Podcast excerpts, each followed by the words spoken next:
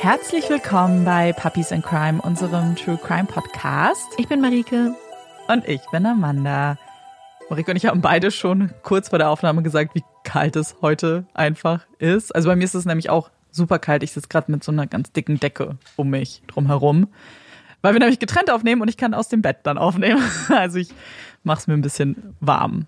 Ja, wir hatten ja bei zwei bei Olaf drüber geredet, dass es einfach äh, sich kurzzeitig der Frühling angekündigt hatte und wir dann jetzt doch mal mit äh, Schnee wieder überrascht wurden. Ich glaube, gestern war das, dass Olaf und ich unterwegs waren und einfach ja. vollgeschneit wurden. Abends. Gestern hat es wirklich richtig doll geschneit. Mhm. Und ich, es ist halt der 10. März, ne? Also ich weiß jetzt nicht, ob das noch sein muss. so, liebe Wetterfeen und Götter oder keine ja. Ahnung, wer das klärt. Ja, ich würde mir auf jeden Fall auch Frühling wünschen, aber dazu habe ich dann auch später eine passende Empfehlung. mm, könnt ihr euch dann darauf freuen. Marika hat uns einen Fall mitgebracht. Bevor wir uns den aber anhören dürfen, kommt hier ein kleines bisschen Werbung. Wir dürfen euch heute wieder von Assam Beauty erzählen und das freut mich total, weil Produkte von Assam Beauty es jetzt auch fest in meine Make-up-Routine geschafft haben. Letztes Mal haben wir euch ja vom Make-up-Mousse erzählt, was ich immer noch total liebe. Diesmal möchte ich euch aber den Magic Finish Satin Lippenstift von Assam Beauty vorstellen. Ich habe ihn in der Farbe Hazelnut Heaven und für mich ist es der perfekte Nude-Ton. Und ich finde nicht nur die Farbe super, super schön, sondern auch das Tragegefühl. Ich habe den jetzt gerade nochmal drauf gemacht, damit ich es jetzt perfekt beschreiben kann. Es ist nämlich wie so ein reichhaltiger Pflege Lippenstift. Man hat überhaupt nicht das Gefühl, dass es irgendwie austrocknet, sondern es ist so eine ganz, ganz, ganz angenehme Textur, weil ich finde, es gibt nichts Schlimmeres, als wenn man Lippenstift aufgetragen hat und dann sehen die Lippen so spröde aus. Und wenn wir über gutes Tragegefühl reden, dann möchte ich euch auch meine aktuellen Favoriten vorstellen. Und zwar sind das die Magic Finish Volume and Repair Lippenbalsame. Ich habe das einmal in der Farbe Vintage Cherry und Caramel Kiss. Und ich liebe die beiden total und mache das immer abwechselnd, je nachdem, wie viel Farbe ich auf den Lippen haben möchte. Und das Coole an diesen Lippenbalsamen ist auch, dass sie auch vegan sind. Ganz, ganz viele von den Produkten bei Assam Beauty sind übrigens vegan. Ihr könnt da übrigens auch so einen Filter einstellen. Und alle Produkte von Assam Beauty werden ohne Tierversuche entwickelt und in Deutschland hergestellt. Es lohnt sich also auf jeden Fall mal bei Assam Beauty vorbeizuschauen, bisschen zu stöbern. Da gibt es nämlich wirklich super viele Produkte, die ganz toll sind.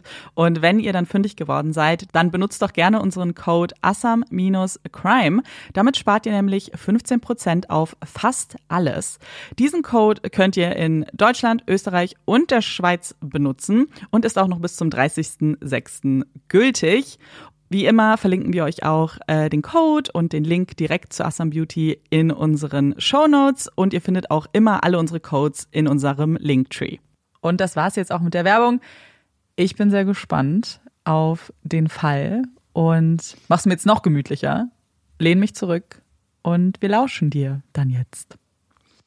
Ja, ganz kurze Anmerkung. Zwei der Namen im Fall musste ich mir ausdenken, weil die Namen nicht öffentlich bekannt sind. Langsam, mit gezückter Waffe, nähern sich die Polizisten dem heruntergekommenen gelben Holzhaus und öffnen vorsichtig die Tür. Sie wissen noch nicht, dass das, was sie gleich entdecken werden, sie für immer verfolgen wird, dass es sich in ihre Gedächtnisse einbrennen und sie Tag und Nacht begleiten wird, und dass es für einige von ihnen zu viel sein wird ahnen noch nicht, dass ein Richter viele, viele Monate später entscheiden wird, dass Dinge, die sie nun sehen werden, zu grausam sind, um darüber zu schreiben, zu brutal, um darüber im Fernsehen zu berichten. Unwissend treten die Männer durch die Tür des Hauses, treten ein in das danach, von dem es kein Zurück geben wird. Wir begeben uns heute in die Nähe von Graneth. Graneth ist ein kleines historisches Städtchen an der Westküste Australiens, das ca. 400 Kilometer nördlich von Perth liegt. Es ist der Morgen des 22. Februars 1993. Die Eheleute Lucy und Peter Roberts fahren entspannt den Highway entlang, bis sie schließlich auf eine kleine Nebenstraße abbiegen. Sie sind auf dem Weg zu ihrer Freundin Karen, der sie bei einigen Arbeiten an ihrem Haus helfen wollen. Das Haus, in dem die 31-jährige Karen Mackenzie und ihre drei Kinder wohnen, liegt außerhalb von Graneth, abseits des Highways, umgeben von trockenem, sandigem Buschland und Weiden. Wenige Nachbarn, wenige Häuser, dafür viel Privatsphäre und ordentlich Platz für die Familie. Das gelbe Holzhaus, das Karen hier draußen gefunden und zu ihrem neuen Zuhause auserkoren hat, war in die Jahre gekommen und nicht allzu charmant. Aber es war bezahlbar gewesen und Karen war dabei, es nach und nach zu einem echten, gemütlichen Zuhause für sich und ihre drei Kinder, den 16-jährigen Danny, ihre sieben und fünf Jahre alten Töchter Mara und Katrina zu machen. Ein paar helfende Hände, wie die von Lucy und Peter, waren da immer gerne gesehen. Der Wagen fährt die letzten Meter der unbefestigten Auffahrt vom Grundstück der Mackenzies entlang, als das Ehepaar etwas entdeckt. Da, ein paar Meter vom Haus entfernt auf dem Boden, liegt etwas, quer über dem sandigen Weg. Etwas? Nein, jemand. Peter hält den Wagen an und steigt aus. Er will sich die Sache oder er, die Person, einmal genauer angucken. Nervös bleibt Lucy im Auto sitzen.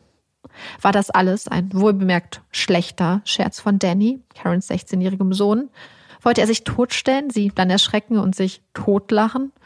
Mit jedem Schritt, den Peter sich der dunkel gekleideten, am Boden liegenden Person nähert, wird klarer, dass das hier kein Scherz ist. Die großgewachsene, schlanke Person mit den dunklen Haaren, die da auf dem Boden liegt, ist übel zugerichtet. Tot. Ob es wirklich Danny ist, der da liegt, kann Peter nicht mehr eindeutig erkennen. Langsam geht Peter in Richtung des gelben Hauses. Er ruft nach Karen. Ist irgendjemand zu Hause? Hallo? Doch er bekommt keine Antwort. Nur der Hund der Mackenzies bellt aufgeregt im Haus. Sie müssen hier weg.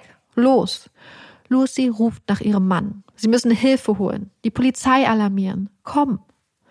Lucy hat recht. Peter macht auf dem Absatz kehrt und sprintet zurück zum Auto. Er wendet den Wagen und tritt aufs Gaspedal. Das gelbe Haus und die tote Person auf dem Boden werden im Rückspiegel kleiner. Sie halten vor dem ersten Haus, an dem sie vorbeikommen, rufen, klopfen an die Tür, doch niemand antwortet. Und auch bei den nächsten Häusern das gleiche Spiel. Niemand scheint zu Hause zu sein. Erst beim örtlichen Töpfereimuseum haben sie Erfolg und die Polizei wird alarmiert. Es sind Detectives des CIB, des Criminal Investigation Branches, aus dem gut 20 Kilometer entfernten Geraldton, sowie Männer der örtlichen Polizei, die kurze Zeit später am Haus der Mackenzies ankommen und aufmerksam die Lage einschätzen. Waren der oder die Täter noch vor Ort? Waren sie bewaffnet? Gab es noch mehr Opfer? Was würden sie im Inneren des Hauses finden? Die Leiche, die da vor dem Haus auf dem Boden liegt, lässt Übles erahnen. Nur wie übel, das weiß zu diesem Zeitpunkt noch niemand. Sie müssen da jetzt rein. Langsam nähern sich die Männer dem Haus, Waffe gezückt. Vorsichtig stößt einer von ihnen die Tür auf. Los. Sie treten durch die Tür, scannen blitzschnell den Raum, in dem sie jetzt stehen. Der Anblick ist chaotisch, unordentlich. Überall liegt Kleidung herum, provisorische Möbel, Kindersachen, und dazwischen, auf dem Boden, entdecken sie den Unterkörper einer Frau. Sie scheint zu knien, ihr Oberkörper ist versteckt unter einer blutigen Decke. Kein Lebenszeichen. Auch sie ist tot, übel zugerichtet wie die Leiche vor dem Haus.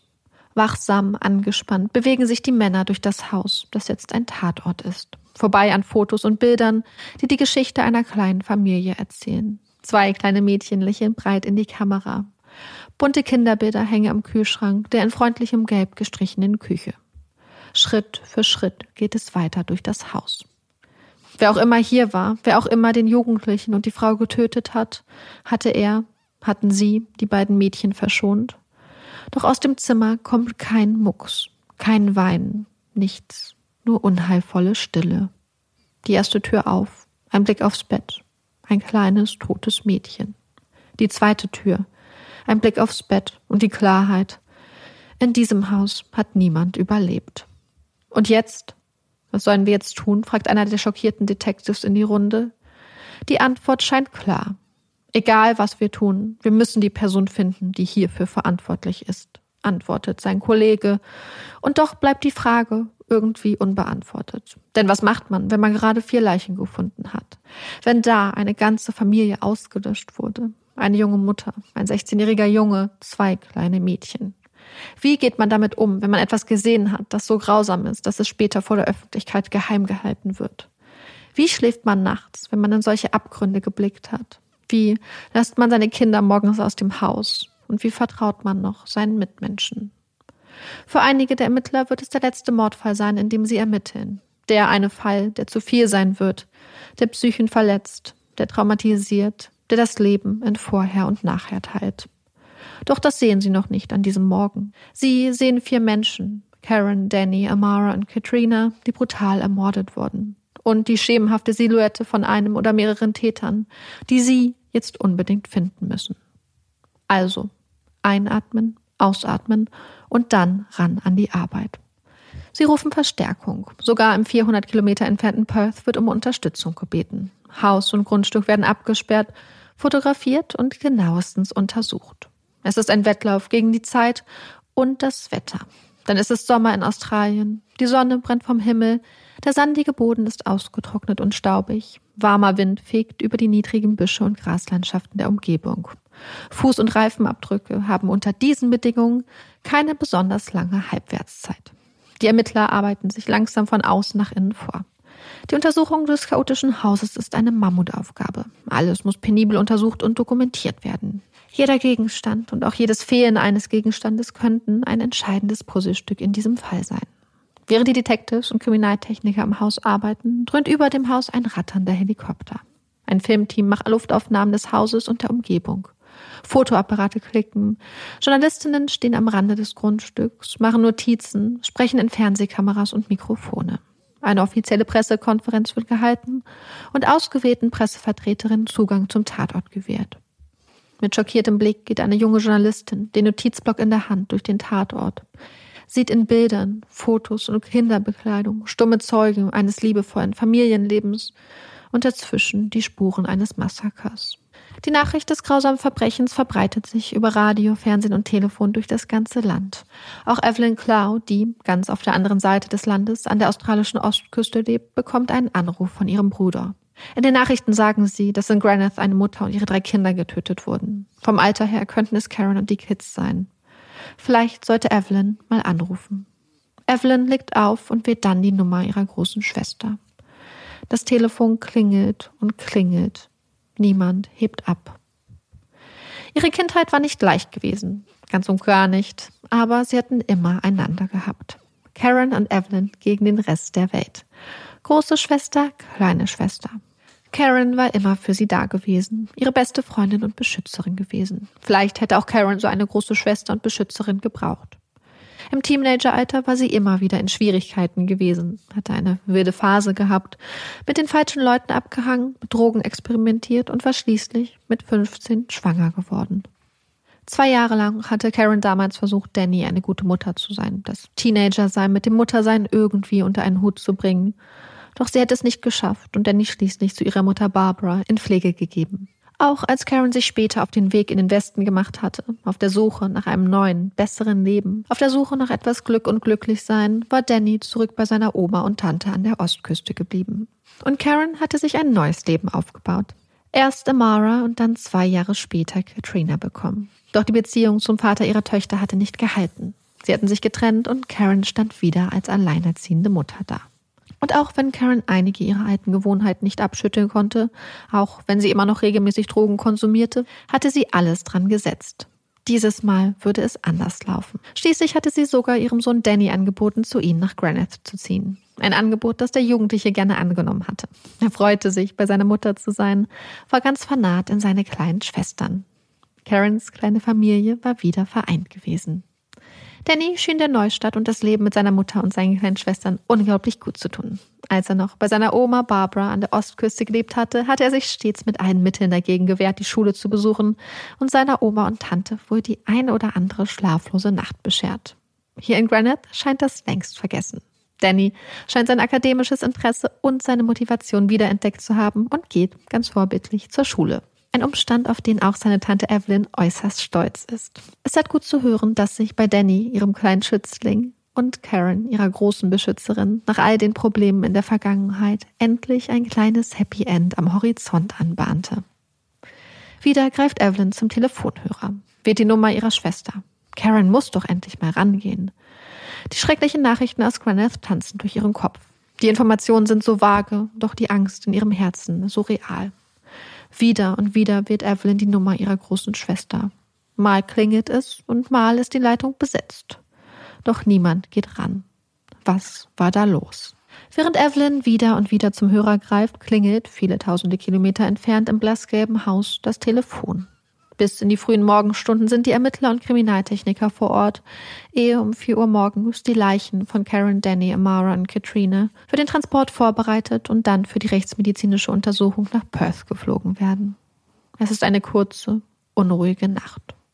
Die Angst, dass da draußen ein brutaler Massenmörder frei herumläuft, raubt vielen Menschen den Schlaf und beschwert Albträume. Was, wenn der Täter wieder zuschlagen wird? Was, wenn morgen früh eine weitere Familie tot in ihren Betten liegt? Was, wenn das erst der Anfang war? Auch für die Ermittler wird es keine besonders erholsame Nacht. Wenige Stunden nachdem die letzten von ihnen den Tatort verlassen und an die Kollegen der Nachtwache übergeben haben, stehen sie früh am Morgen wieder auf der Matte, der Suchradius wird ausgeweitet. Uniformierte Polizisten und Polizistinnen sowie Mitglieder des SES, des State Emergency Services, dem australischen Pendant zum Technischen Hilfswerk, in ihren auffällig orangefarbenen Overalls durchkämmen die Buschlandschaft um das Haus der Mackenzies. Die Bilder vom Tatort gehen durch das Land. Die Nachricht macht die Runde. Karen, Danny, Amara und Katrina Mackenzie wurden brutal ermordet. Drüben an der Ostküste zerreißen Herzen. Evelyns große Schwester, ihre Beschützerin, ihr Neffe, ihre Nichten sind tot. Niemand hatte Karen und ihre Kinder in den letzten Momenten beschützt.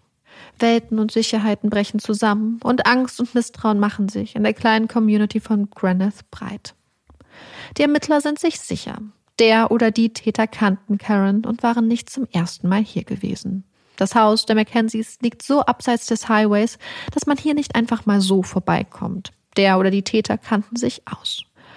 Das heißt, Karen und ihre Kinder waren keine zufälligen Opfer.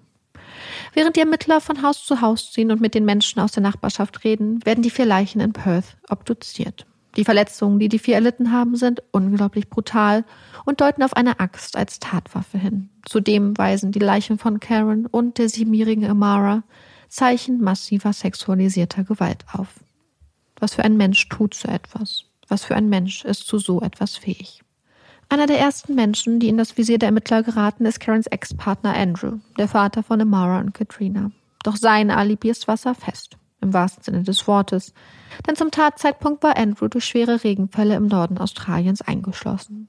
Er ist nicht ihr Täter, sondern ein trauernder, traumatisierter Vater, der gerade seine beiden geliebten Töchter verloren hat. Die Liste der Verdächtigen ist lang. Ex-Partner, Bekannte und allerlei zwielichtige Gestalten nimmt die Polizei unter die Lupe. Karen hatte regelmäßig Drogen konsumiert und Kontakte in die Szene gehabt. Steckte jemand aus der Drogenszene hinter der Tat? Eine Bikergang? Ein Konkurrenzkampf? War Karen irgendjemandem in die Quere gekommen? Oder hatte sie vielleicht Schulden gehabt? Als die Ermittler in der Szene zu graben beginnen, sind sie überrascht, denn das Credo Snitches get Stitches, sprich Petzen werden aufgeschlitzt, scheint in diesem Fall nicht zu gelten. Die Szene kooperiert. Alle scheinen ein ehrliches Interesse daran zu haben, dass der oder die Täter gefasst werden. Mit jeder Vernehmung, mit jedem Hinweis, der bei der Hotline der Polizei eingeht, scheint die Liste der Verdächtigen zu wachsen. Ab und zu kann jemand ausgeschlossen werden, doch die Liste der Namen ist lang. 70 Menschen werden von der Polizei darum gebeten, Fingerabdrücke, Speichelblut und Haarproben abzugeben. Alle kooperieren. Die Hoffnung ist groß, dass eine der Proben oder Abdrücke der Schlüssel des Falls sein könnte. Das ganze Haus strotzt nur so von Fingerabdrücken von Karen, ihren Kindern und anderen Freunden und Bekannten der Familie. Unter anderem finden die Ermittler einen Teilabdruck einer rechten Hand neben einer Tür an der Wand. Der Abdruck wird fotografiert und dann inklusive des Wandstückes entfernt und zur Überprüfung nach Perth geschickt. Um auch ja keine Spur zu übersehen, wenden die Kriminaltechniker die verschiedensten Verfahren an. Mit Erfolg. Mithilfe ultravioletter Lichtbestrahlung können die Ermittler eine fettige Substanz an einer Tür nachweisen, in der die Abdrücke von drei Fingern erkennbar sind. Um sowohl die Abdrücke als auch die Substanz untersuchen zu lassen, wird die Tür kurzerhand ausgehebelt und 400 Kilometer weit bis nach Perth transportiert, wo sie von Experten des Western Australia Chemical Centers unter die Lupe genommen wird. Die fettigen Rückstände auf der Tür entpuppen sich schnell als sogenannte Sorbolin Cream. Eine Art kostengünstige Feuchtigkeitscreme auf Mineralölbasis, die es in den verschiedensten Zusammensetzungen von den verschiedensten Marken gibt. Der zuständige Experte ist ein Vorreiter auf seinem Gebiet und analysiert die geringen Rückstände auf ihre genau chemische Zusammensetzung, um sie anschließend mit der Zusammensetzung unterschiedlicher Cremes zu vergleichen. Ein genaues Match finden sie nicht, doch es gibt eine große Übereinstimmung mit einer beliebten Handcreme. Mit den Befunden des Labors als Referenz durchkämmen die Ermittler noch einmal die im Haus gesicherten Gegenstände, doch keine der gefundenen Cremes oder Lotionen stimmt mit der Substanz an der Tür überein. Hatte der Täter sie mitgenommen? Es ist nicht das einzige Puzzlestück, das die Ermittler vergeblich suchen. Denn auch von der Tatwaffe, mutmaßlich einer Axt, fehlt bisher, trotz tagelanger Bemühungen, jede Spur. Die Sicherung der drei in der fettigen Substanz erkennbaren Fingerabdrücke von der Tür stellt sich auch als äußerst schwierig heraus. Denn die Tür wurde per Hand in einem dunklen Braunton gestrichen. Und wer auch immer dabei am Werk gewesen war, hatte keine besonders feine Arbeit geleistet. Die groben, gut sichtbaren Pinselstriche erschweren die Sicherung der Fingerabdrücke enorm. Erst mit Hilfe einer speziellen Software lassen sich die Abdrücke schließlich klar erkennen. Und schon stehen die Ermittler vor dem nächsten Problem. Denn die drei gefundenen Abdrücke sind von Fingerspitzen und können daher nicht mit den Standardfingerabdrücken, die sie bisher von den Verdächtigen genommen haben, verglichen werden. Das ist besonders ärgerlich, denn eine Theorie des Experten, der die Substanz und Fingerabdrücke untersucht hatte, lässt die Hoffnung aufkeimen, dass es sich bei den drei Abdrücken tatsächlich um die Abdrücke des Täters handelt. In der Vergangenheit hatte der Experte immer wieder an Fällen mitgearbeitet, in denen Sorbelin-Creams von Sexualstraftätern als Gleitmittel benutzt wurden. Wenn das auch in diesem Fall geschehen war, wenn auf oder an Karens Körper Spuren der Creme nachweisbar waren, dann hätten sie eine direkte Verbindung zwischen der Tat und den Fingerabdrücken und damit möglicherweise ihrem Täter. Abstriche, die von Karens Leiche genommen werden, werden auf Rückstände der mysteriösen Substanz untersucht. Die Theorie der Experten stimmt. Der Täter hatte die Creme als Gleitmittel benutzt und ihnen drei Fingerspitzenabdrücke hinterlassen. Neben den Experten in Perth arbeiten auch die Ermittler vor Ort in Graneth auf Hochtouren. Immer noch wird die Umgebung des Tatortes von morgens bis abends durchkämmt. Werden Menschen befragt, Abdrücke und Proben genommen, Hinweise der Öffentlichkeit angenommen, katalogisiert und verfolgt. Der Fall der ermordeten Familie berührt die Menschen im ganzen Land. Und das ist auch gut so.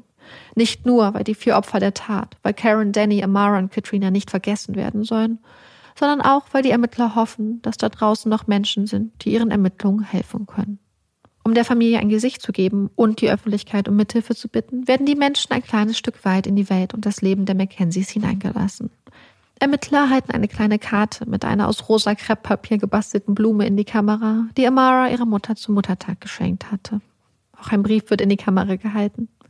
Lieber Weihnachtsmann und Elfen steht dort in blauer Schrift auf weißem Papier. Hier ist Katrina. Ich habe mir sehr viel Mühe gegeben, ein braves Mädchen zu sein. Das hier ist meine Liste. Folgende Dinge wünscht sich die fünfjährige Katrina zu Weihnachten. Inline-Skates, eine Baby Wanna Walk Puppe, ein Radio fürs Schlafzimmer, ein Stift, wie der von ihrer Mama, eine kleine Schatzkiste, eine Trollpuppe, Schmuckstückchen, eine neue Bettdecke und eine Lampe. Aber, schreibt Katrina, wenn er ihr nicht alles schenken kann, dann sei das auch okay. Es sind zwar kleine Einblicke in ein ganz normales Familienleben, in die Wünsche, Träume und Gedankenwelt zweier kleiner Mädchen. Als Karen, Danny, Amara und Katrina am Freitag, den 5. März, mehr als zwei Wochen nach der Tat beerdigt werden, scheint die ganze Community zusammengekommen zu sein. Familienmitglieder, Bekannte, Nachbarn, Freunde und Mitschüler und Mitschülerinnen sind da um den vier Mackenzies die letzte Ehre zu erweisen. Jung und alt stehen zusammen und gedenken der Toten. Gedichte werden vorgelesen, Reden gehalten, Lieder gesungen und so unglaublich viele Tränen verdrückt. Der Schmerz, die Angst und die Trauer sitzen tief hier in Graneth. Was, wenn der Täter einer von ihnen war? Was, wenn er hier unter ihnen ist? Sicher ist, dass einige der sogenannten Persons of Interest, der möglichen Verdächtigen der Polizei, an der Trauerfeier teilnehmen und Abschied nehmen. Und das ist auch kein Wunder. Die Liste der Verdächtigen ist lang. Viele Freunde und Bekannte sind darunter. Einer von ihnen ist der 24-jährige William, genannt Bill Mitchell. Der Handabdruck, den die Ermittler an der Wand des Hauses sichergestellt hatten, war von ihm gewesen. Doch der erwartete Durchbruch war diese Erkenntnis nicht. Mitchell war ein Bekannter von Karen gewesen. Natürlich waren seine Fingerabdrücke im Haus. Er war vor der Tat mehrmals da gewesen. Das letzte Mal am Samstag vor der Tat. Er war am Freitag auf einer Party in Geraldton gewesen, auf der auch Karen war. Im Laufe des Abends hatten die beiden sich in die Haare bekommen. Es kam zum Streit. Doch gegen 5 Uhr morgens hatten die beiden gemeinsam die Party verlassen und Mitchell hatte Karen nach Hause gefahren, wo Danny auf seine beiden kleinen Schwestern aufgepasst hatte. Um 11 Uhr am Samstagmorgen war Mitchell wieder abgehauen. Eine Aussage, die so von Nachbarn bestätigt wird. Also ja, es ist absolut nicht unwahrscheinlich, dass er da einen oder mehrere Abdrücke im Haus hinterlassen hat. Also wieder eine Sackgasse. Doch da sind immer noch die drei Fingerabdrücke von der Tür. Nach und nach bitten die Ermittler ihre Verdächtigen zum Gespräch und bitten darum, die Abdrücke ihrer Fingerspitzen zu nehmen. Immerhin, ein Großteil der zwischenzeitlich 70 Verdächtigen konnte mittlerweile ausgeschlossen werden und die Liste umfasst nur noch die Namen von 25 Menschen. Dann, an einem Tag im März, fast fünf Wochen nach der Tag, geht ein Notruf bei der Polizei in Geraldton ein. Der Mann, der da um die Hilfe der Polizei bittet, ist kein Unbekannter. Er war der Gastgeber der Party, auf der Karen am 19. Februar, zwei Tage vor ihrer Ermordung, gewesen war. Wenige Minuten später ist eine Streife vor Ort. Der Mann bittet die Beamten in sein Haus.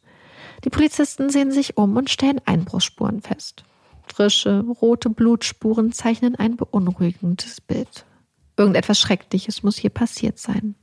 Die Beamten sind alarmiert. Kann das ein Zufall sein? Oder hatte der oder die Täter des Granite Massakers wieder zugeschlagen? Während die Ermittler sich umschauen, stürzt plötzlich ein junger Mann mit schmerzverzerrtem Gesicht in das Haus. Er ist halbnackt, hat nur ein blutiges Handtuch um die Hüften geschlungen. Blut tropft auf den Boden. Er stöhnt und schreit. Auch er kein Unbekannter. Es ist William Mitchell, der Bekannte von Karen, der Mann, der sie nach der Party am 19. Februar nach Hause gefahren hatte. Der Mann, dessen Handabdruck man an der Wand am Tatort gefunden hatte. Das kann kein Zufall sein. Und das ist es auch nicht. Trotz seiner massiven Verletzung schafft Mitchell es, den Ermittlern zu erzählen, was sich hier abgespielt hatte. Mitchell sei einige Zeit zuvor am Haus seines Bekannten angekommen, als plötzlich drei unbekannte Männer vor ihm gestanden und ihn in das Haus gezogen hätten. Die Männer hätten ihm gesagt, dass sie wüssten, dass der Hausbesitzer bzw. Partygastgeber für die Morde an den Mackenzies verantwortlich sei und Mitchell aufgefordert, ihnen zu verraten, wo er sich aufhalte. Eine Frage, auf die Mitchell jedoch keine Antwort gehabt habe. Unzufrieden damit hätte einer der drei Männer sich ein scharfes Messer geschnappt und die drei hätten sich daran gemacht, Mitchell den Penis abzuschneiden. Zum Glück habe Mitchell sich wehren können, sich aus den Fängen der Männer befreit und sei ins Badezimmer geflüchtet, wo er sich verbarrikadiert hatte.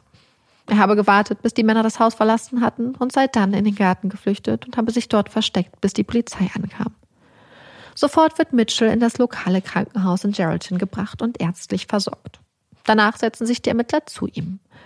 Drei unbekannte Männer, die behaupten, den Mörder der Mackenzies zu kennen und die einem unschuldigen Zeugen den Penis abschneiden wollen.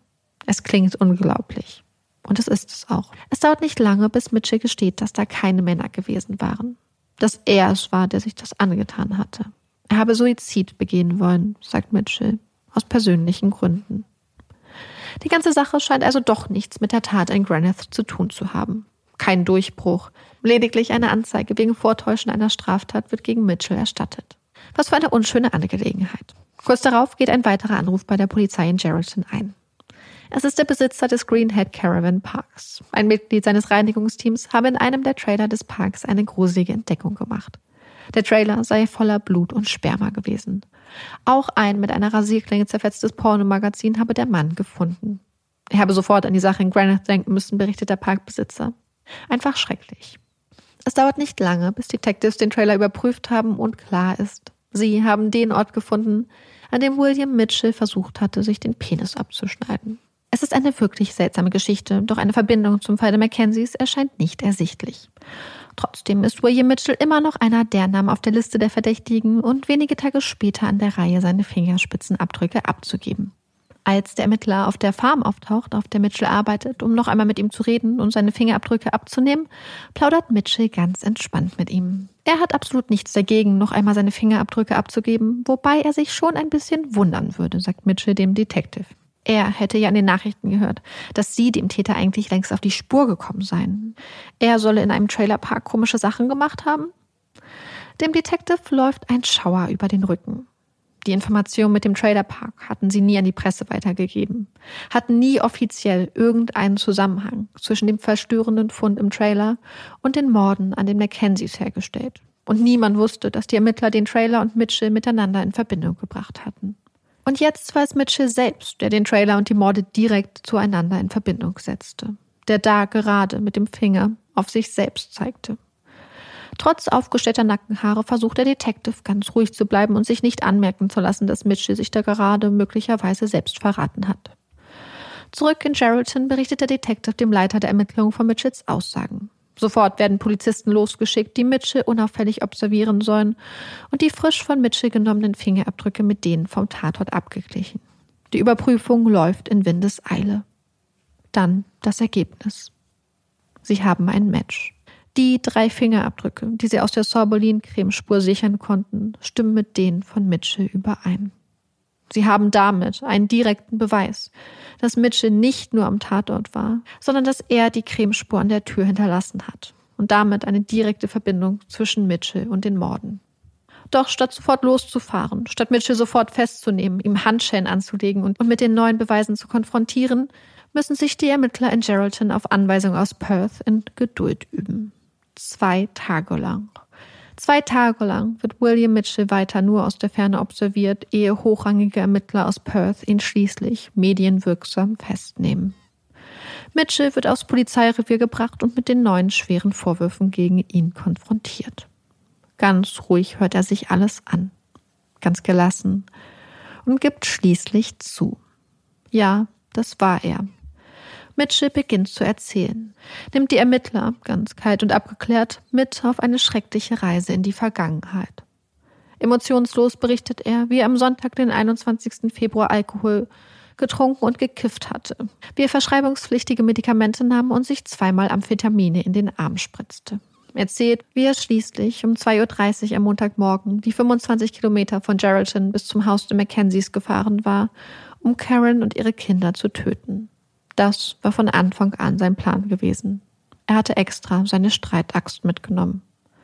Als er mitten in der Nacht am Haus der Mackenzies vorfuhr und ausstieg, war ihm der 16-jährige Danny draußen vor dem Haus entgegengekommen. Er wollte wohl gucken, wer dann nachts bei ihnen vorbeischaute. Ohne Vorwarnung habe Mitchell den 16-jährigen mit der Axt niedergeschlagen und ihn getötet. Danny hatte nie eine Chance gehabt. Danach sei er ins Haus gegangen, habe zuerst Karen mit der Axt getötet und sich dann mit Hilfe der Handcreme an ihrer Leiche vergangen. Danach war er in die Zimmer von Amara und Katrina gezogen, hatte auch die siebenjährige Amara vor ihrem Tod sexuell missbraucht. Er habe genau darauf geachtet, keine Spuren zu hinterlassen und sowie die Tatwaffe als auch die Handcreme mitgenommen und beide später entsorgt. Die Ermittler können kaum verstehen, was sie da hören, was sie da sehen oder eher nicht sehen. Der junge Mann im blau karierten Hemd zeigt keinerlei Emotionen, als er jedes scheinbar noch so kleine Detail seiner Tat genau schildert und schließlich auch nachstellt keine Regung, keine Reue, nichts. Es ist verstörend. Nur auf eine Frage scheint Mitchell keine Antwort zu haben. Es ist die Frage nach dem Warum. Warum? Warum hat Mitchell vier Menschen ermordet? Warum zum Teufel? Das scheint Mitchell ihnen auch nicht sagen zu können oder, wie die Ermittler vermuten, nicht sagen zu wollen. Ein halbes Jahr später, am 8. September 1993, steht William Mitchell vor dem Gericht in Geraldton und bekennt sich unter anderem in vier Fällen des Willful Murder für schuldig und wird unter anderem zu vier lebenslänglichen Freiheitsstrafen verurteilt. Aufgrund der Schwere und Umstände der Tat wird William zu sogenanntem Strict Life Security Imprisonment verurteilt. Was bedeutet, dass, anders als bei einer normalen lebenslänglichen Freiheitsstrafe in Western Australia, eine Bewährung nach frühestens 20 Jahren geprüft werden kann. Ein gutes halbes Jahr sind damit vergangen seit dem Mord an Karen, Danny und Amara. Die Ermittlungen sind abgeschlossen, das Urteil ist nun gesprochen und Mitchell sitzt hinter Gittern. Und doch bleiben er und seine Tat eingebrannt in das Gedächtnis der Menschen. Die Löcher, die er in die Welt gerissen hat, als er Karen, Danny, Amara und Katrina ermordete, bleiben und können durch kein Urteil, durch keine Strafe der Welt geschlossen werden. Du hast in dem Fall ein Wort benutzt, was, glaube ich, meine Gefühlslage komplett zusammenfasst und perfekt beschreibt, und zwar verstörend. Hm. Und ich habe diesen Fall auch als extrem verstörend empfunden, was aber auch viele Aspekte angeht. Also erstmal diese grausame Tat und dieses Schicksal dieser Familie und das hat mir das Herz zerrissen, diese Familie, die da wirklich ausgelöscht wurde. Mhm. Und diesen Täter, der mich wirklich fassungslos zurücklässt auch. Also ich, ich ja, Olaf, ich auch. Der Richter, und der damals Vorsitzend war, hat ja entschieden, dass die Details der Ermordung und der Gewalt gegen Amara und Katrina nicht zugänglich gemacht werden sollen. Das heißt, dass man, dass die Details quasi unterdrückt wurden. Und ja, deswegen weiß man da vieles auch nicht. Aber ich glaube, das, was man auch weiß, ist auch schon schlimm genug. Mm, schlimm genug, ja. Und eine der Fragen, die das Ganze auch so verstörend macht, ist die Frage nach dem Warum. Warum fährt ein junger Mann mitten in der Nacht 25 Kilometer durch die Gegend zu einem Haus, zum Haus einer Bekannten und ermordet diese Frau und ihre Kinder, weil er ja auch selbst gesagt hat, dass er von Anfang an den Plan hatte, Karen und auch ihre Kinder zu ermorden. Und obwohl er sich ja an die Tat in all ihren Einzelheiten so mhm. gut erinnern konnte und obwohl er da ja so viele Details wiedergeben konnte, beziehungsweise eigentlich alle Details wohl und hat er ja immer behauptet, dass er sich erst nicht wüsste, warum, dass er das nicht sagen könnte. Der Richter hat aber auch, also unter anderem der Richter hat aber eine Theorie geäußert. Und zwar war es so, dass Karen Mitchell wohl in der Vergangenheit immer wieder zurückgewiesen hatte, immer wieder abgewiesen hatte und gesagt hatte, sie kein Interesse an ihm hatte. Und deswegen ging auch der Richter davon aus, beziehungsweise hat die Möglichkeit aufgestellt, dass er hier sich rächen wollte, dass sein Stolz irgendwie in Anführungsstrichen gekränkt war vielleicht und er sie deswegen getötet hat. Also dass es einfach ein, ich sag mal, ein sehr klassischer Femizid tatsächlich war. Nur in dem Fall, dass er nicht nur Karen dann töten wollte für diese Zurückweisung, sondern auch ihre ganze Familie. Aber weißt du, was für mich auch so ein bisschen das Problem oder die Schwierigkeit ist, das nachzuvollziehen sowieso, aber auch dieses Warum irgendwie zu beantworten, weil diese Erklärung, die würde mich für mich auch diesen Mord könnte ich dann, haben wir schon öfter gehabt, so ein Femizid, dass das mhm. einfach aus mhm. gekränktem Ego kommt, ist nicht das erste Mal, dass wir davon hören. Aber dieser sexuelle Missbrauch ist für mich halt nochmal etwas on top, dass du als Mensch fähig bist, eine erwachsene mhm. Frau zu vergewaltigen, finde ich krass, aber ein Kind sexuell zu missbrauchen, mhm.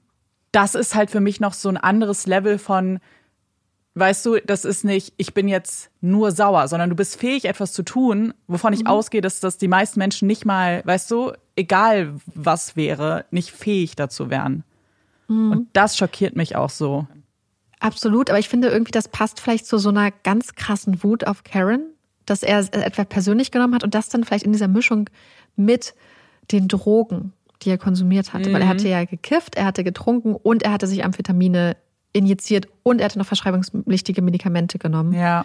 Das heißt, das kann ja dann noch mit reingespielt haben, quasi, um vielleicht seine Hemmungen auch noch hm. herabzusetzen, dass es halt so eine Mischung war.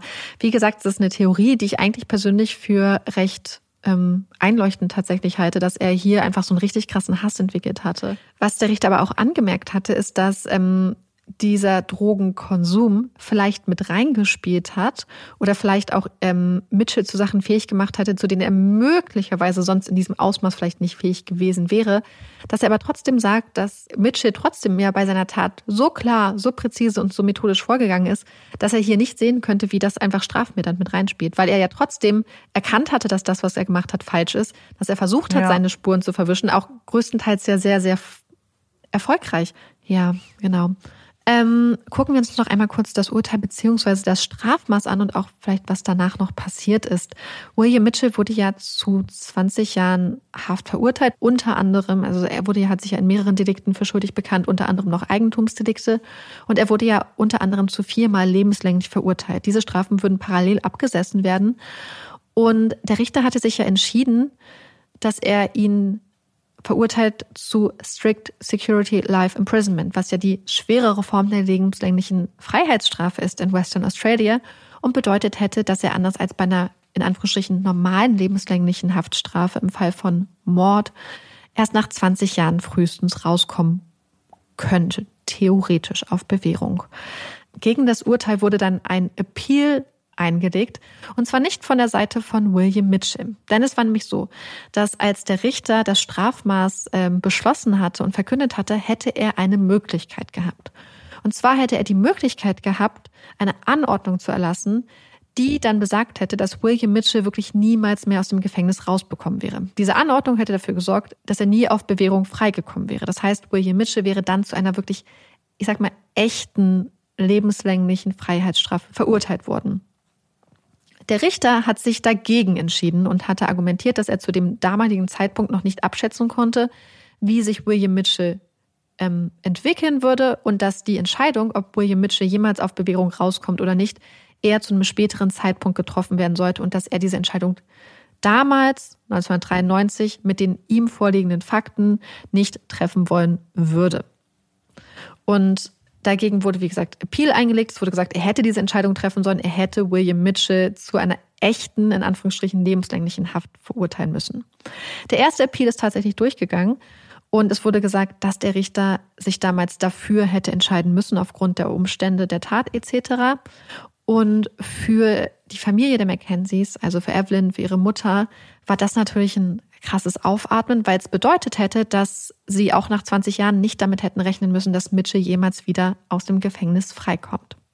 Gegen diesen Appeal und das Urteil dazu hat William Mitchell dann allerdings noch einmal Revision eingelegt, also einen eigenen Appeal eingelegt, der auch durchgegangen ist. Die, die Richter des High Court, also das quasi das Hohen Gericht in Australiens, haben gesagt, dass Richter Owen damals keinen Fehler gemacht hat, dass es vollkommen richtig war, dass er oder vollkommen legitim auch war, dass er sich damals dazu entschieden hat, diese Anordnung noch nicht zu erlassen und die Entscheidung quasi in die Zukunft zu verlegen, in dem Sinn, dass einfach später eine Bewährungskommission darüber entscheiden würde. So dass das dann wieder vom Tisch war 1996. Was dann bedeutet hat, dass William Mitchell 2013, also 20 Jahre nach der Tat, tatsächlich ähm, zum ersten Mal vor der Bewährungskommission stand. Die Bewährung wurde geprüft, abgelehnt. Das gleiche ist 2016 auch nochmal passiert. Für die Familie von den Mackenzies war das eine ganz, ganz, ganz, ganz schreckliche Zeit. Sowohl für Barbara als auch für Evelyn, aber auch zum Beispiel für alte Freunde und Bekannte der Familie, weil sie die ganze Zeit Angst haben mussten, dass Mitchell möglicherweise aus dem Gefängnis rauskommt, dass er einer anderen Familie so etwas nochmal antut. Und weil sie auch die ganze Zeit dafür kämpfen mussten, dass das nicht passiert. Also insbesondere Evelyn hat sich ganz, ganz stark dafür eingesetzt, dass William Mitchell nicht mehr aus dem Gefängnis freikommt. Sie hat ihn auch getroffen und hat ihm das auch persönlich mitgeteilt, dass sie alles, was in ihrer Macht steht, tun wird, damit er nicht mehr freikommt. Trotzdem war die Situation jetzt ja dann so, dass quasi alle drei Jahre die Bewährung wieder geprüft werden würde. Und das war für die Familie und Freunde einfach eine unglaublich belastende Situation. 2018 wurde in Western Australia dann ein Gesetz erlassen. Ein Gesetz, das dem Attorney General die Macht oder die Kompetenz gegeben hat, in Fällen von Massen- bzw. Serienmördern oder Massen- und Serienmörderinnen die Bewährung für sechs Jahre auszusetzen. Das heißt, der Attorney General könnte sich dann entscheiden zu sagen, hey, dem Fall von dieser spezifischen Person wird für die nächsten sechs Jahre die Bewährung nicht mehr geprüft. Das war einschlägig im Fall von William Mitchell. Das heißt, 2018 wurde dann entschieden, dass, dass seine Bewährung erstmal sechs Jahre lang nicht geprüft worden würde. Ist auch einschlägig gewesen im Fall von Catherine Burney, die wir kennen aus einem anderen Fall, nämlich dem Fall der Morehouse-Morde. Erklärtes Ziel des Gesetzes war es damals oder ist es immer noch, Angehörige und Überlebende zu schützen, anzuerkennen, dass auch jedes Mal, wenn eine Bewährung geprüft wird und jedes Mal, wenn die Chance besteht, dass ein Täter, eine Täterin rauskommt, dass das einfach eine massive Belastung für diese Menschen ist. Das Gesetz aus Western Australia war damals das erste in Australien dieser Art. 2021 ist Queensland nachgezogen. Da gab es dann ein Gesetz, wo es nicht nur im Fall von Massen- und Serientäterinnen oder Tätern war, sondern auch im Fall von Menschen, die Kinder ermordet haben, dass hier auch eine Bewährung ausgesetzt werden konnte, und zwar für ganze zehn Jahre. Auch hier mit dem Ziel, Angehörige und Opfer zu schützen und zu entlasten. Mann, ich bin da so ein bisschen hin und her gerissen. Weil ich finde, das Vorhaben und die Idee mhm. ist ja erstmal richtig, dass eben Hinterbliebene oder auch Opfer da nicht immer wieder durch müssen, weil das muss wahrscheinlich wirklich das Allerschlimmste sein. Und das hört man ja immer wieder in den Fällen, dass, dass Menschen ja dann wirklich jedes Mal retraumatisiert werden. Aber irgendwie habe ich auch das Gefühl, das hat eben so ein bisschen was von der Willkürlichkeit in dem Sinne, dass mhm. du ja nicht weißt, in wessen Hände deine Akte am Ende gelegt mhm. wird. Und wie ist es in Australien? Werden die Attorney Generals gewählt? Ähm, nee, Attorney Generals werden nicht gewählt. Ich glaube, das ist eine amerikanische Sache, sondern sie werden ernannt vom Governor ja. oder Governor General. Okay. Ja, ich meine, mein Gedanke war halt irgendwie so ein bisschen, genau, in den USA hätte das natürlich großes Potenzial, dass man sowas dann ausnutzt, was ja auch mhm. immer noch auch Leute dann machen, gerade ähm, wenn irgendwelche Wiederwahlen anstehen, dass man vielleicht dann noch mal ein paar Todesstrafen verteilt und so, das liest man ja auch immer wieder. Ähm, mhm. weil es ist halt wirklich, du, ja, es entscheidet dann halt einfach eine Person über dein Schicksal, ne? mhm. ne? Und ja, ich glaube, wo hier einfach die Parallele ist, ist halt quasi so eine nachträglich angeordnete Sicherungsverwahrung, die ja in Deutschland ja. eine ganze Zeit einfach praktiziert wurde, die dann aber, ich glaube, vom Europäischen Gerichtshof für Menschenrechte als verfassungswidrig oder menschenrechtswidrig, glaube ich, eingestuft wurde, wenn ich mich recht erinnere. Mhm. Und das Ganze läuft natürlich parallel zu den sogenannten No Body, No Parole Laws, die wir uns auch schon angeguckt haben, die in einigen ähm, australischen Bundesstaaten gelten. Das ist nämlich, wenn ein Mörder oder eine Mörderin eine Person ermordet, sich aber weigert, den, den Ort der Leiche preiszugeben, mhm. dass diese Menschen dann auch nicht die Möglichkeit haben, auf Bewährung rauszukommen. Ich bin auch wirklich zwiegespalten, weil ich auf der einen Seite natürlich die Familien sehe, für die jede Bewährungsanhörung und auch die Zeit davor immer wieder Angst bedeutet, immer wieder so so eine unglaubliche Angst, eine unglaublich schreckliche Zeit, die Menschen einfach komplett psychisch fertig macht. Und auf der anderen Seite denke ich aber die Tatsache, dass es halt diese Bewährungsanhörung gibt, halte ich auch für wichtig, weil ich glaube, dass ja. wenn die Möglichkeit besteht, dass eine Person rehabilitiert wird, dass das total wichtig ist und dass das ja auch eigentlich ein Schritt ist, der die Bevölkerung, wenn ein Rechtssystem und ein ähm, Gefängnissystem wirklich auf Rehabilitation ausgelegt ist, dass das ja auch eigentlich Maßnahmen zum Schutz der Bevölkerung sind. Weil naja, wenn du klar, sowieso weil, weißt, ja. dass du niemals rauskommen wirst, ähm, weiß ich nicht. Ich habe das Gefühl, dass wenn da irgendwie die Möglichkeit besteht, dass Menschen wirklich Reue empfinden, dass Menschen sich wirklich bessern, und das möchte ich halt in manchen Fällen, bin ich sicher, dass das die Möglichkeit besteht, finde ich es eigentlich wichtig, dass man dieser Möglichkeit auch Rechnung trägt es ist halt wichtig, weil das Rechtssystem ja für alle funktionieren muss. Wir haben das natürlich jetzt erklärt oder du hast es uns erklärt an, in einem Kontext eines Falls, in dem natürlich viele denken, nee, der verdient es vielleicht auch nicht. Wer sowas Schlimmes tut, der verdient es auch nicht rauszukommen. Aber das gleiche Rechtssystem bewertet ja auch andere Leute, wo man das Gefühl vielleicht nicht so hat, wo man vielleicht eher das Gefühl hat, ähm, das, das kann ich jetzt nachvollziehen nicht, aber ihr, ihr wisst, was ich meine. Man unterscheidet ja manchmal schon mhm. persönlich, einfach nur aus der persönlichen Empfindung. Ähm, und das muss ja alle irgendwie auffangen. So ein Rechtssystem gilt ja für alle. Ja, grundsätzlich ist es, finde ich, ein ganz, ganz wichtiger Bestandteil, dass Menschen die Möglichkeit haben, auch wieder frei zu kommen, ähm, wenn sie sich bewährt haben. Ja. Und was ich halt wirklich so ein bisschen sehe, ist halt so die Möglichkeit, beziehungsweise das, was wir jetzt eigentlich auch sehen, und zwar ist, dass das einschlägig sein wird in Fällen, die viel mediale Aufmerksamkeit bekommen haben. Mm. Ja. Die, ähm, ich meine, es ist natürlich schon eingeschränkt insofern, dass es sich auf bestimmte Arten von Taten bezieht. Ähm, das schränkt natürlich Sachen schon ein und trotzdem ist, ist jetzt einschlägig im Fall von Catherine Burney. Das ist einer der berühmtesten australischen ähm, Mordfälle oder ähm, Serienmörderfälle, die wir haben. Das ist einschlägig jetzt im Fall von William Mitchell, was auch ein unglaublich berühmter Fall in Australien war. Das heißt, man hat vielleicht immer so mit Bedenken, dass wenn die Öffentlichkeit dann nur laut genug ist, dass dann von dieser Möglichkeit immer Gebrauch gemacht werden wird. Und ja. dass dadurch vielleicht nicht tatsächlich nicht nur eine Person entscheidet, sondern dass hier einfach der Druck der Öffentlichkeit einfach massiv an Gewicht gewinnt. Und dafür haben wir ja eigentlich Prozesse dass, und, und Bewährungskommissionen, dass diese Entscheidung ohne starke emotionale, ich sag mal, Befangenheit jetzt im wahrsten, also wirklich ähm, ja. aufgrund von Recht äh, getroffen werden im Idealfall. Wir wissen, dass das nicht immer so ist.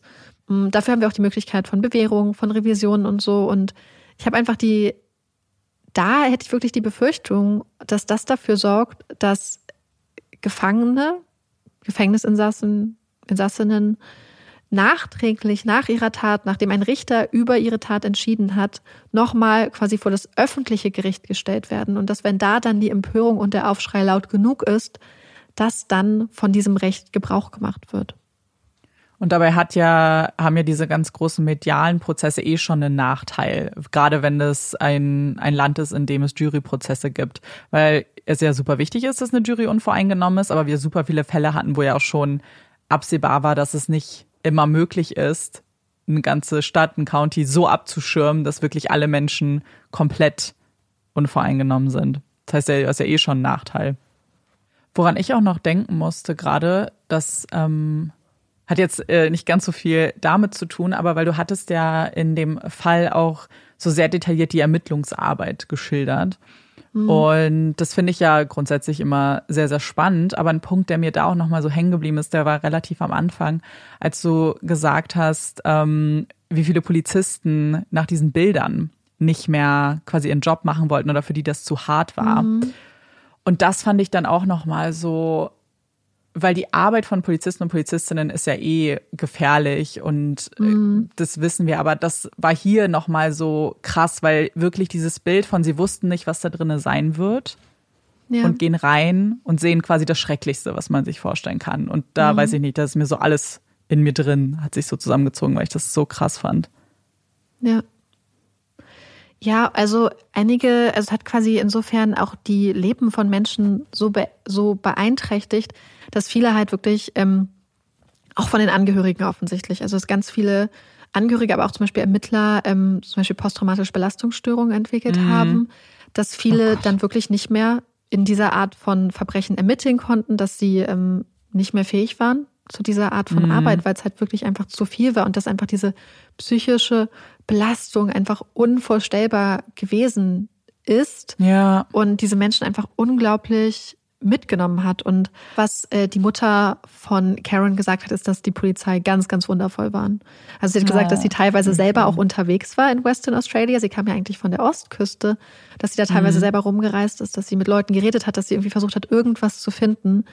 Aber hat im gleichen Zuge gesagt, dass die Polizei ganz, ganz wunderbare Arbeit geleistet haben. Und sie haben ja auch fünf Wochen hat es ungefähr gedauert, bis sie mhm. William Mitchell dann äh, festgenommen haben und ihn hatten. Und ich glaube, wenn man eine Sache sagen kann, ist, dass unglaublich viele Leute da wirklich ihr Bestes gegeben haben, dass da unglaublich stark ermittelt wurde, dass da unglaublich viele Leute äh, mit einbezogen wurden auf allen Ebenen und dass man ganz viel, also ich habe ja gesagt, dass dieser Experte vom Chemical Center in Western Australia, der wohl eine Koryphäe auf seinem Gebiet war und ähm, zu, zufällig halt in Bereichen spezialisiert war, die in diesem Fall ganz doll geholfen haben und wo sie auch quasi bahnbrechende äh, Verfahren angewendet haben, was halt äh, die Analysen und so anging. Und das fand ich einfach total beeindruckend. Also ja, ist ein sehr spannender Aspekt, vor allem weil man immer wieder sich auch so ins Gedächtnis rufen muss, dass es gar nicht so lange her ist, aber was den, mhm. den Ermitt also so die Ermittlungsmöglichkeiten doch irgendwie ziemlich lange her ist, weil sich einfach so, so, ja. so viel getan hat in den letzten ja. Jahren halt eigentlich, ne? Und das ist, muss Total. ich mich auch immer aktiv nochmal dran erinnern, weil es sind die Neu 90er waren es, ja. ne? ja, ja genau. es war und Anfang das, der 90er ja. und das ist so interessant, weil zum Beispiel man hat ja ähm, das Sperma von William Mitchell nicht nur mhm. am Tatort gefunden, sondern ja auch zum Beispiel in dem Caravan Park, also in diesem Trailer Park. Ja. Und damals war es halt auch so, dass, und deswegen mussten ja auch viele der Verdächtigen Blutproben abgeben, dass äh, die DNA-Analyse aber in diesem Bereich noch gar nicht so weit ist, beziehungsweise weit war, sodass man anhand von Sperma nur Leute ausschließen konnte. Also man konnte nicht genau eine Person zu einer, sag ich mal, Spermaprobe zuordnen, aber man konnte ja. dann aufgrund der Blutgruppe Menschen ausschließen. Das heißt, dass wirklich, ähm, deswegen haben sie, glaube ich, auch so viele Proben genommen und so und, und was ich finde, was dieser Fall tatsächlich zeigt, ist, wie ein Fall wirklich im Idealfall eigentlich ablaufen sollte. Also, und mit dem, was wir jetzt wissen, also so wie es wohl abgelaufen ist. Ich hatte das Gefühl, dass wir oft Fälle sehen, wo an vielen Stellen geschludert wird oder nicht richtig ermittelt mhm. wird, leider. Und ich hatte das Gefühl, dass wir hier einen Fall haben, der wirklich echt gut gelaufen ist. Ja, und woran man es auch sieht, finde ich, ist dieser Vorfall, dass er ja so ein bisschen diese Aufmerksamkeit auf sich gezogen hat. Also mit mhm. diesem, ich sag's jetzt, mit diesem, die drei Männer wollten mir meinen Penis abschneiden. Ja. Ähm, weil ich kurzer, kurze Zeit dachte, ah, okay, jetzt ist das so ein Fall, wo er jetzt quasi die Polizisten zu sich holt. Äh, aber das stimmt ja gar nicht so. Also es ist, erstmal wären sie auch so drauf gekommen.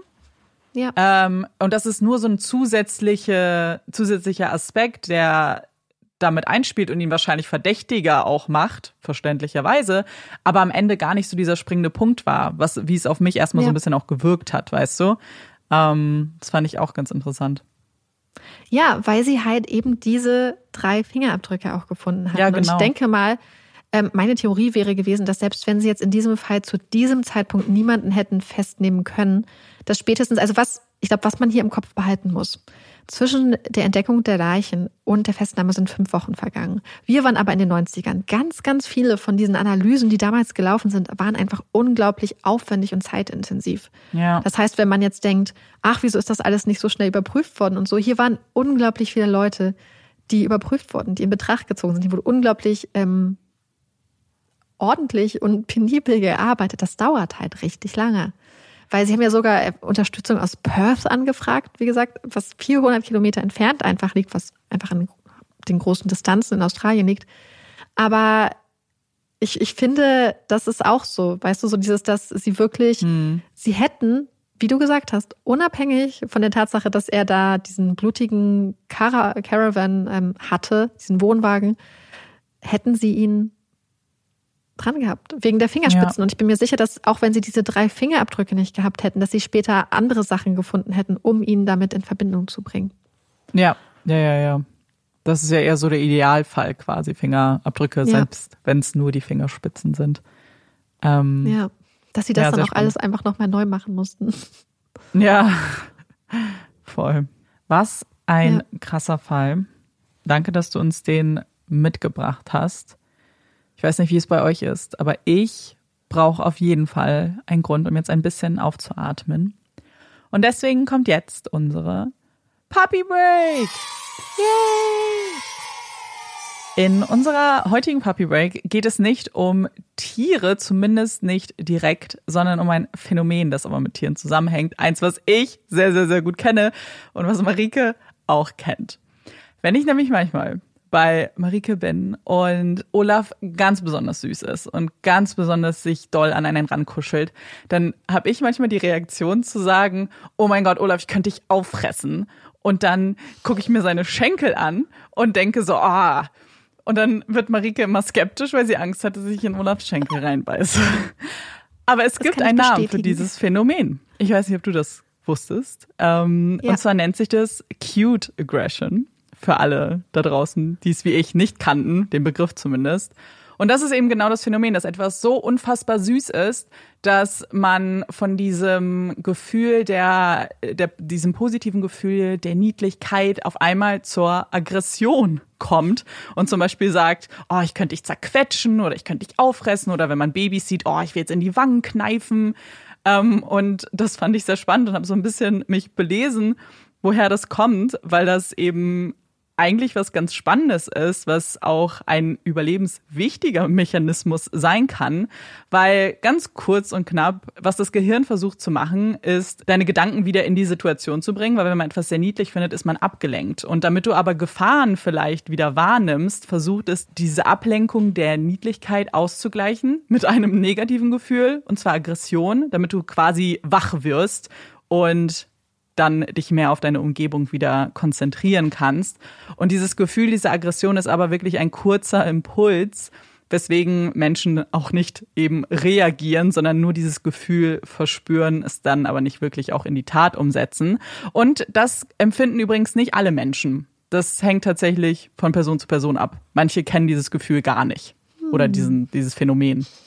Ja, es ist witzig, jetzt wo du gerade darüber über ihn redest, kommt Olaf gerade angesneakt und ähm, schwänzelt hier so um den, tänzelt hier so um, um meinen Stuhl rum, lässt sich streichen. Meinst du, er ist jetzt beruhigt, dass ich seinen Schenkel nicht wirklich essen möchte? ja, Amanda ist nicht die Einzige, die immer von Olaf Schenkeln redet. Ich bin da, ich bin da sehr wachsam. Ja, ja, weil das Ding ist, man, wenn ihr auf Instagram gucken möchtet bei zwei bei Olaf oder auch bei unserem, da gibt es ja ein Foto von Olaf unter der Dusche wo seine Beinchen so ganz dünn sind. Und da hätte man halt auch nicht viel reinzubeißen, weil das sind so kleine Stöcker. Mm. Aber seine Schenkel, die sind richtig muskulös. Ja. Das klingt jetzt einfach super weird. Aber daher, also ich versuche mich hier äh, zu erklären. Das Olaf, das ist ein Kompliment, brauchst keine Angst. Amanda ist ja auch nie unbeaufsichtigt bei Olaf. Deswegen. Du hattest ja schon am Anfang der Folge gesagt, dass du eine Empfehlung für uns hast. Ja. Möchtest du gleich mhm. anfangen? Ja, ich, ich recycle eigentlich eine Empfehlung, die ich schon mal gehabt hatte, nur auf andere Art und Weise. Ich sehne mich ja sehr nach dem Frühling. Und dann habe ich ja nach kleinen Wegen gesucht, wie ich den Frühling trotz des Schnees draußen schon in mein Leben wieder integrieren kann was neben Blumen äh, mit meinem Fernseher zu tun hat. Ich habe ja irgendwann schon mal empfohlen, sich im Winter einfach ein Fernseher, ein Fernsehlagerfeuer oder ein Fernsehkamin anzumachen. Das heißt, einfach zu YouTube zu gehen oder zu, zu Netflix und sich dann einfach ein Kaminfeuer anzumachen. Das Ganze gibt es natürlich nicht nur mit Feuer, sondern auch mit Strand oder eben auch mit Frühlingswäldern.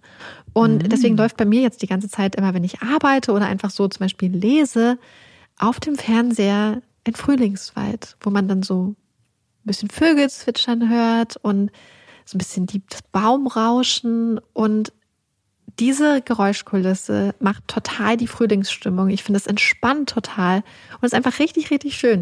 Und ich habe gedacht, wenn man irgendwie zu Hause sitzt und es einfach richtig grau ist, aber man möchte Frühling und möchte sich jetzt kein Kaminfeuer anmachen, dann ist das einfach eine richtig gute Sache.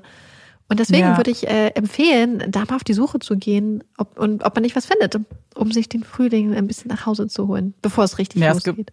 Ganz, ganz, ganz, ganz viele bei YouTube. Also ich kann jetzt nicht zu Frühling explizit, da kann ich jetzt nicht drüber sprechen, aber ich weiß, zur Winterzeit habe ich auch immer, wenn ich gelesen habe, hatte ich irgendwelche äh, so Cafés oder so. Mm, Ganz ja, oft. Das mache ich auch immer. Ähm, da gibt's halt so viele und ich habe mich auch schon gefragt, so äh, wie krass, da sitzen richtig Leute, die das halt mhm. machen, ne? So Hintergrundsachen. Aber man hört das ja auch immer cool. und immer wieder. Also ich zumindest. Ja. Ja, ja, ja, absolut. Ja, ist auf jeden Fall ein richtig guter Tipp. Und ich, Mann, ich dachte, du bringst vielleicht was Neues in diese Empfehlungen, weil ich auch recycle. Ich habe nämlich irgendwie wirklich nicht so richtig was zu empfehlen. Ich guck ganz, ganz wenig im Moment und ich habe schon die Serie schon mal empfohlen, aber jetzt kam halt die zweite Staffel raus, deswegen wollte ich noch mal kurz erinnern an meine Empfehlung von Alice in Borderland. Und ich möchte es jetzt auch noch mal ein bisschen betonen, weil jetzt mit der zweiten Staffel ist es wirklich, wer es jetzt noch gar nicht geguckt hat, guckt einfach die beiden hintereinander, weil damit ist die Geschichte auch abgeschlossen. Und sie ist das perfekte Beispiel für einen meiner Hot Takes, was so offene Enden angeht. Also ganz wichtig, es ist überhaupt kein offenes Ende. Es ist alles geschlossen, aber es gibt dann eine Szene am Ende, die theoretisch ermöglicht, eine ganz neue Geschichte anzufangen. Und das fand ich super gut gemacht, weil ich mich sehr freuen würde. Alice in Borderland ist eine japanische Serie. Und es geht um viele junge Menschen, die eines Tages aufwachen, beziehungsweise irgendwie in eine andere Welt geraten, in der es nur noch sie gibt und Tokio, was ja bekanntermaßen sehr, sehr voll ist, auf einmal total leergefegt ist. Und in dieser anderen Welt müssen sie, um dort leben zu können und nicht sterben zu müssen, Spiele machen.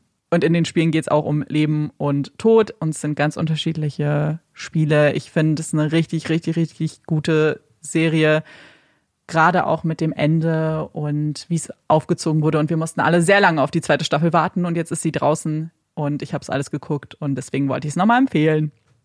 Hast du einen Hot oder Cold Take für uns? Gerade nicht, willst du anfangen?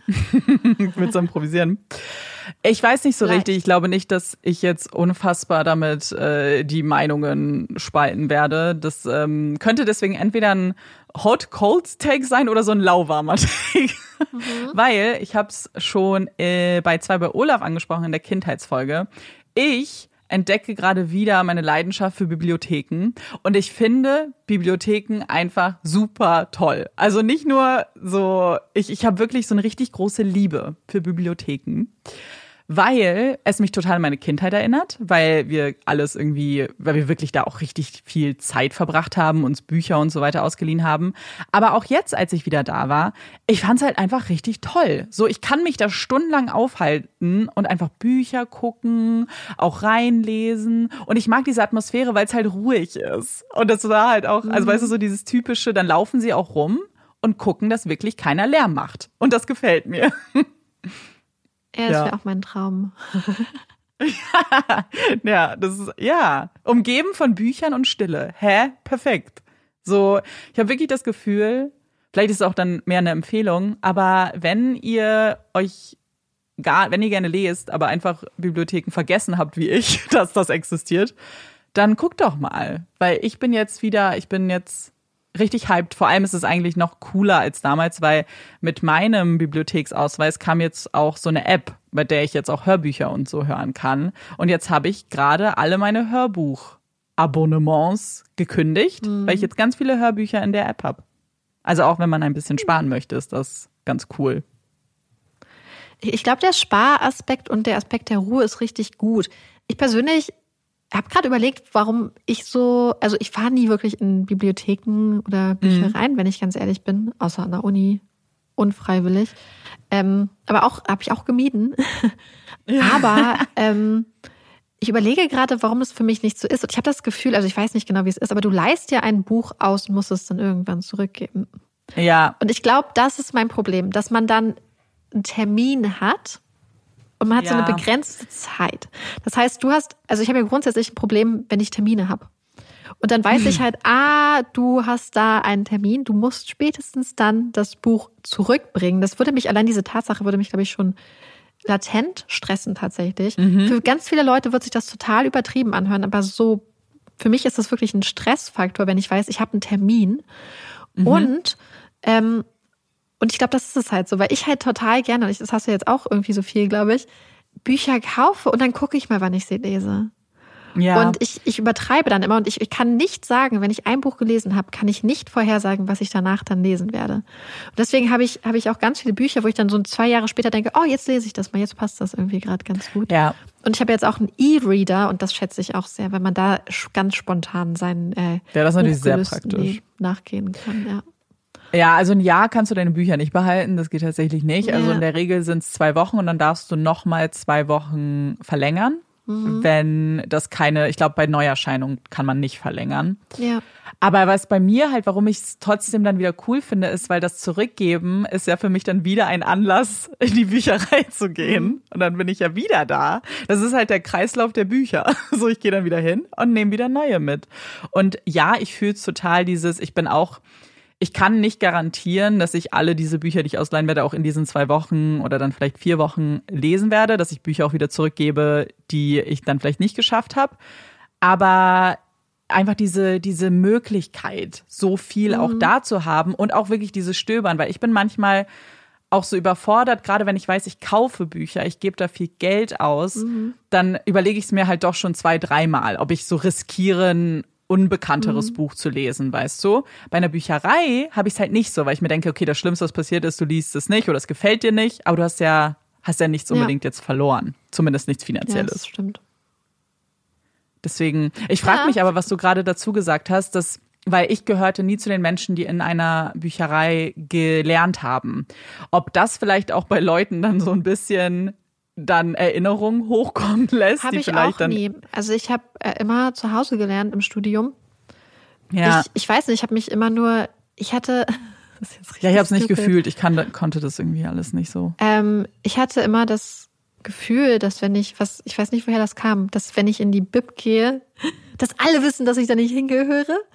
Ähm, oh. Warum auch immer ich das gedacht habe, keine Ahnung. Und ähm, habe mich da nie wohl gefühlt. Ich hatte immer das Gefühl, dass es für die anderen Studenten und Studentinnen und nicht für mich. Und ich habe immer wirklich alles, ich habe mir auch, ich habe ja so viel Geld ausgegeben damals, äh, mir alle Bücher immer selber geholt, wenn ich konnte mhm. und halt einfach zu Hause gelernt, weil ich auch viel besser lernen konnte. Aber ähm, ja. nee, also es ist kein, es ist keine negative Erfahrung aus meinem Studium. Ich glaube, es ist einfach, ich meine, ich kam ja auch vom Dorf und so, da ist man eh halt nicht in eine Bib gegangen. Also in eine Bibliothek oder eine Bücherei zum Beispiel auch. Ja, weißt ja, ja, okay. Dann, und dann war es ja. halt erst so im Studium und da habe ich halt Bücher auch deswegen einfach gekauft, nicht weil ich voll viel Geld hatte, sondern einfach weil für meine Art zu lernen total wichtig war, Sachen zu markieren. Meine Bücher sahen danach ja, gut, immer geht, so ja, bunt aus und ich hatte alles überall Bemerkungen am Rand, überall markiert, Sachen nochmal nachgeschrieben und so. Und das geht natürlich nicht mit, mit ja, äh, Büchern aus der Bib. Ja, das stimmt. Da kriegst du dann Ärger, wenn du es machen würdest. ja, zu Recht. Ja. Ist dir noch was eingefallen? Äh, ja, nee, mir fällt gerade spontan nichts ein. Ich hatte auch Tagsüber ein bisschen überlegt, aber dann nie mich richtig dem Überlegen hingegeben. Du hast dich abgelenkt vom Überlegen. ja. Aber dann würde ich doch mal aber mit einer, nochmal noch mal eine zweite Empfehlung herschieben. Nämlich, äh, hört, wenn ihr Bock habt, gerne bei zwei bei Olaf rein. Das ist auch eine super Empfehlung. Da kommt nämlich bald Folge 4. Und dann wollen wir aber die Folge vielleicht abschließen. Wir hoffen, dass euch diese Folge gefallen hat. Wenn sie euch gefallen hat, würden wir uns sehr darüber freuen, wenn ihr uns bewerten würdet. Und worüber wir uns auch sehr, sehr doll freuen, ist, wenn ihr uns nächstes Mal wieder zuhört. Ich bin Amanda. Ich bin Marike. Und das ist Puppies in Crime. Tschüss.